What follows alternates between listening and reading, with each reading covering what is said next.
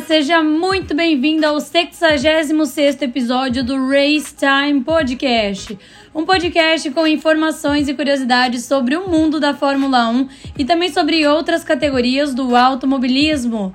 Eu sou Joane Camila e você está ouvindo Race Time. Mais um grande prêmio finalizado, dessa vez o Grande Prêmio do Japão, que entregou aí momentos especiais na madrugada de domingo. Teve muitos momentos interessantes. Lógico que a gente sabe ali que o resultado muitos já esperavam, mas teve muito mais movimentação aí na parte do meio do grid, na parte do fundo do grid, muitas polêmicas e olha, vamos comentar aí quem foram os vencedores e os perdedores desse grande prêmio aí que deu muito o que falar. Bom, vamos começar com Max Verstappen, que assim, não tem muito o que falar, simplesmente liderou brilhantemente de ponta a ponta desde os treinos na sexta-feira, a classificação no sábado e até uma vitória de quase 20 segundos à frente do segundo colocado. Simplesmente o holandês registrou aí a sua 13ª vitória em 16 corridas que já tivemos nessa temporada e aí garantiu mais um título aí para a equipe de Christian Horner simplesmente fez o cenário perfeito em Suzuka para selar o sexto título de construtores da Red Bull, meus amigos. Bem diferente aí da atuação de Pérez, por exemplo. Pérez aí teve uma corrida nada tranquila, bem polêmica, podemos dizer assim. Acertou o Hamilton na primeira curva, teve aí uma asa dianteira quebrada, teve que trocar recebeu penalidade por ultrapassar um carro no pit lane quando tinha virtual safety car. Danificou outra asa traseira, ou seja, os mecânicos trabalharam muito para colocar asa dianteira nesse carro aí do Pérez, que olha, duas. E aí depois ainda fez o carro aí da Haas do Kevin Magnussen girar, né? Numa tentativa de ultrapassagem, ele acabou batendo aí na, no pneu do carro da Haas. E aí mais tarde ele teve até que se retirar da corrida, né? a fim aí de não levar as penalidades aí para o Grande Prêmio do Catar. Ele saiu da corrida, depois voltou simplesmente assim, polêmica. Muita gente ficou sem entender o que estava acontecendo, mas no final de contas ele teve que realmente abandonar a corrida. Já a McLaren, meus amigos, olha, muitas coisas eram esperadas em Suzuka aí da equipe inglesa. E olha que eles entregaram, acho que ainda mais do que a, expectativa da galera tava esperando aí, viu? Colocaram os dois pilotos no pódio.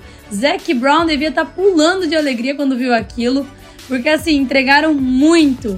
Enquanto o Verstappen aí estava lá na frente acelerando, não dando oportunidade para ninguém conquistar nada, nem no sábado, nem no domingo. O Oscar Piastri, por exemplo, foi o piloto que acho que mais recebeu aplausos no sábado pelo desempenho dele, muito interessante já na classificação.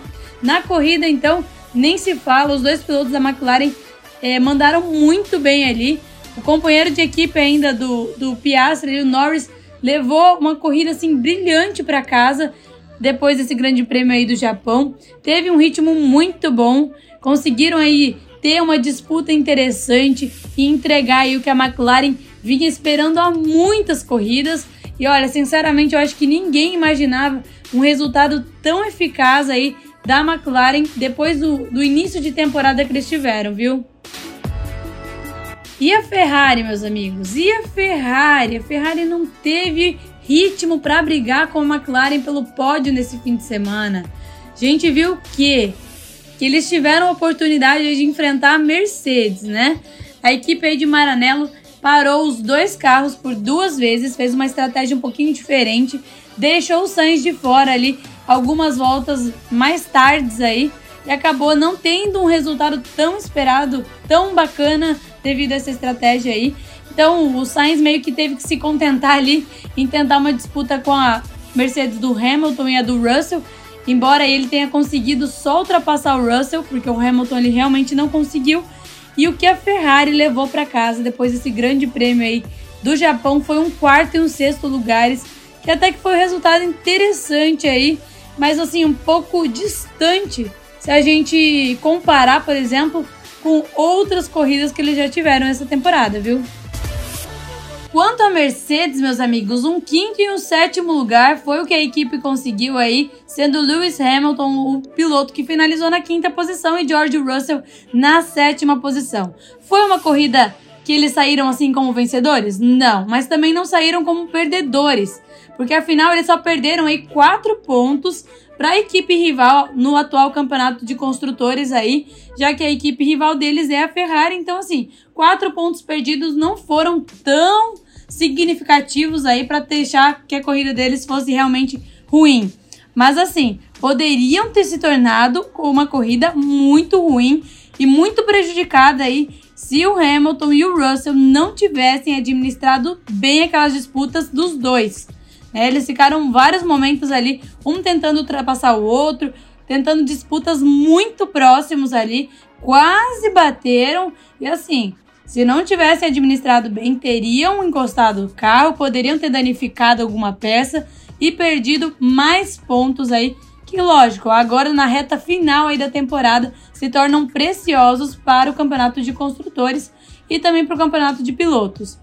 Mas assim, não foi uma corrida ruim, mas também não foi muito boa, né? Mas isso também se dá ao fato de que assim, o carro da Mercedes não foi rápido nesse fim de semana, não tinha ritmo para tentar se aproximar da Red Bull, da McLaren, e assim, tava difícil nesse sentido.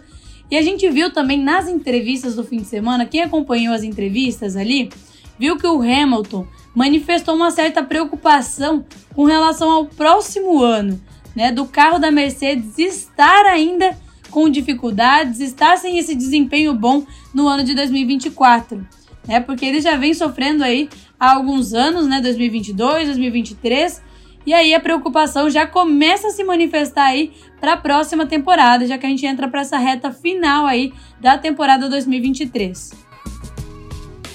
Bom, nós temos que comentar também de uma equipe aí, olha, que tá dando o que falar, viu? Essa equipe é a AlphaTauri e assim, piloto da casa era o Yuki Tsunoda, mas quem chamou atenção também foi Liam Lawson, meus amigos. Liam Lawson aí que já ficou ciente que não vai ter um assento na AlphaTauri em 2024, já que nesse fim de semana eles divulgaram que o Yuki Tsunoda e o Daniel Ricciardo vão continuar na equipe. Para quem não sabe, aí o Liam Lawson está substituindo o Daniel Ricciardo porque ele fez a cirurgia e tudo mais, está em processo de recuperação. Então, por enquanto, ele está ali como substituto do Ricardo. Mas assim, o assento ele já não tem na AlphaTauri, mas ele tem que mostrar um certo talento aí porque tem uma outra equipe que pode estar tá de olho em chamar aí o Liam Lawson. Mas vamos lá.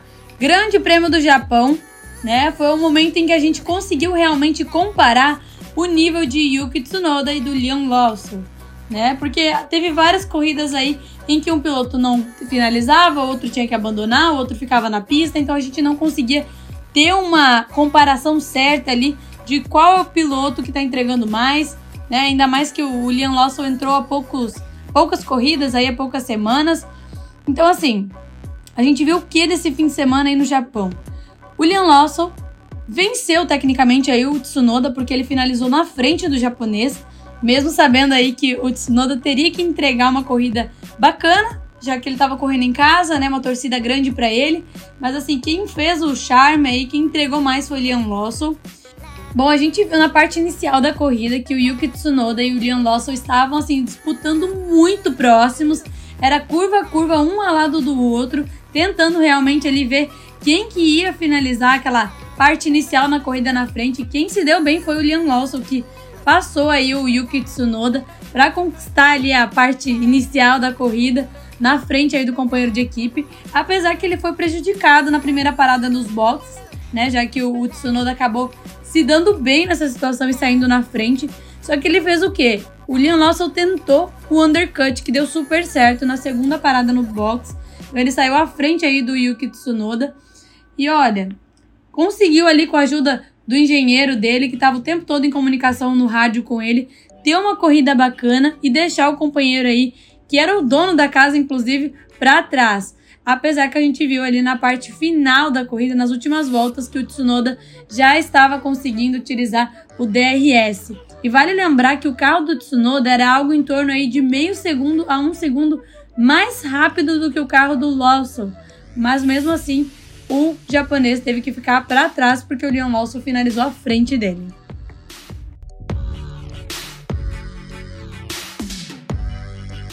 E vamos lá que nós temos que comentar sobre a Alpine, meus amigos, a equipe francesa aí que parecia que ia ser ofuscada, podemos dizer assim, pelos rivais menores que eles nesse fim de semana em Suzuka. Apesar aí que o Ocon terminou aí com dois pontos, né? Ocon ficou um pouco à frente aí do companheiro de equipe, graças a uma ordem de equipe na última volta. Né? Isso aí deixou o Gasly furioso, porque a equipe falou assim: pro Gasly, deixa o Ocon passar. E ele teve que deixar o, o piloto francês passar à frente dele na última volta, né? O que deixou ele super furioso.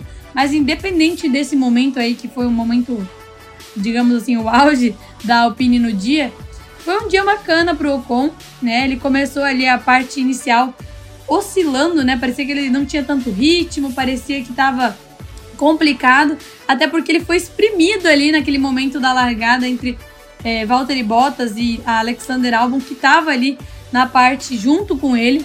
Então ele teve que fazer uma estratégia de uma parada. Né? O carro dele estava danificado, mas mesmo assim ele conseguiu é, continuar a corrida, enfim, conseguiu até tentar disputar ali com o Alonso, mas teve esse momento aí final que fez ali com que o Ocon conquistasse dois pontos para a equipe e deixasse o companheiro de equipe dele furioso. Então, assim, não tá um momento muito bacana entre companheiros de equipes na Alpine, mas o que vale aí são os pontos, né? Então, assim, a equipe sabe quem que vai trazer mais pontos.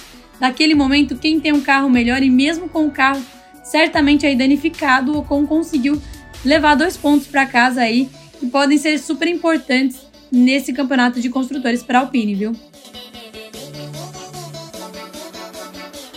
E temos que comentar da Aston Martin, meus amigos. A Aston Martin aí que não teve um fim de semana bom, não vem tendo fins de semanas bons.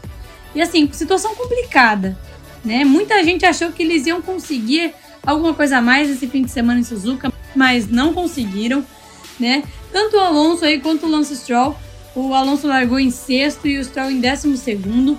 Ganharam algumas posições, algo aí em torno de quatro ou cinco posições na parte inicial ali da corrida e tal foram tentando construir alguma coisa. Mas assim, quando o safety car apareceu, ainda naquela primeira volta, aquela parte inicial da corrida, a galera começou a colocar uma expectativa, porque aparentemente a Aston Martin tinha a chance de fazer uma corrida de recuperação e conquistar pontos valiosos para a equipe nesse domingo aí. Só que assim, não aconteceu, né? Não aconteceu porque assim, Aston Martin não tinha ritmo. Simplesmente isso. O Stroll ali não conseguia atacar os carros da AlphaTauri. Foi eliminado depois de 20 voltas. Ele teve um problema ali na asa traseira e a equipe decidiu abandonar ali, guardar o carro na garagem.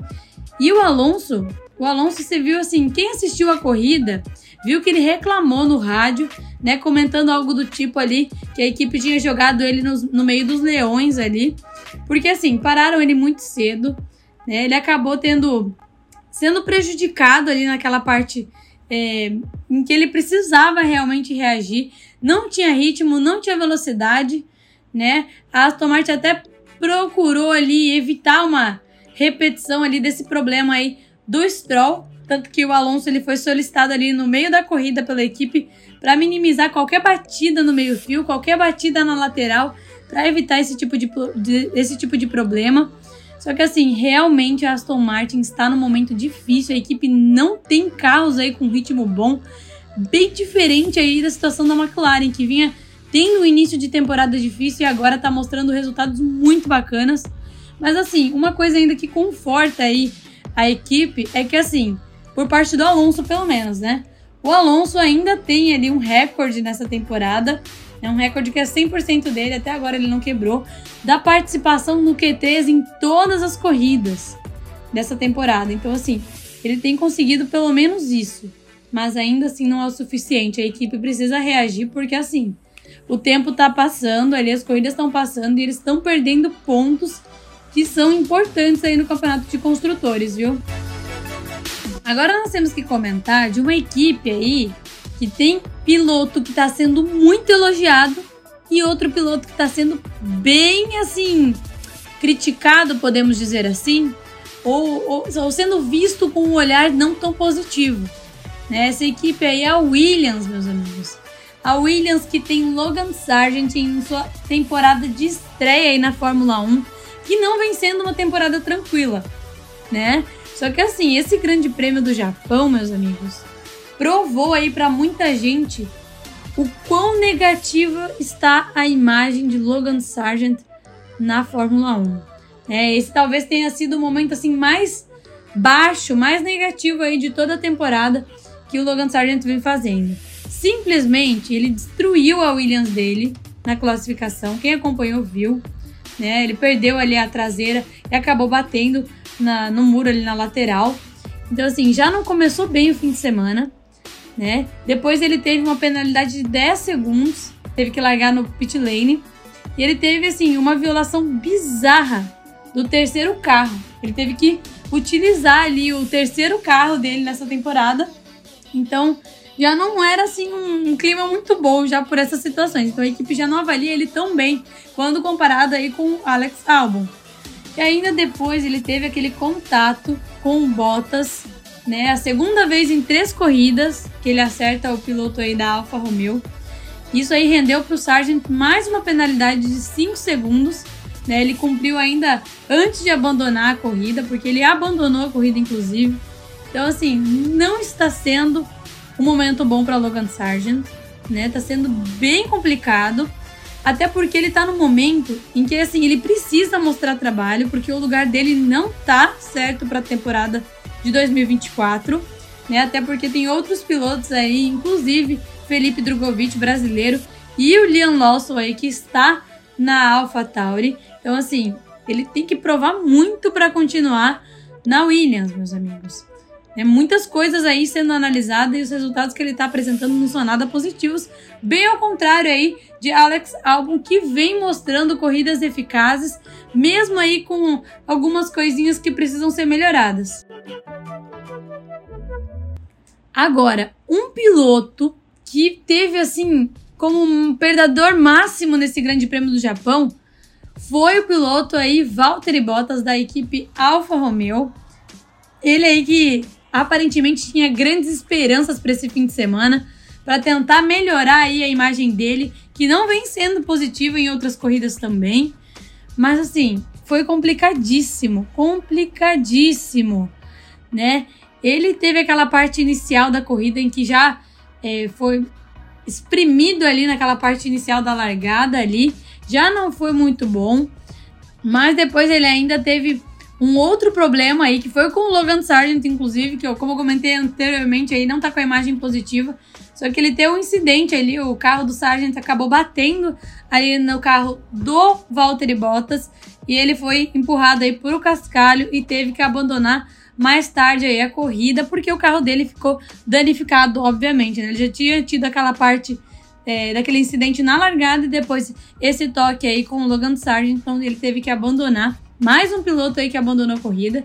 E quanto ao companheiro de equipe dele, o Guan Yu Zhou, né? Ele teve ali momentos também difíceis, até porque ele teve que desviar dos destroços ali do acidente do, do Valtteri Bottas com o álbum naquela parte inicial da corrida, porque senão ia danificar o carro dele também, né? E causou danos ainda, porque tinha algumas coisas aí que estavam com problemas no carro dele.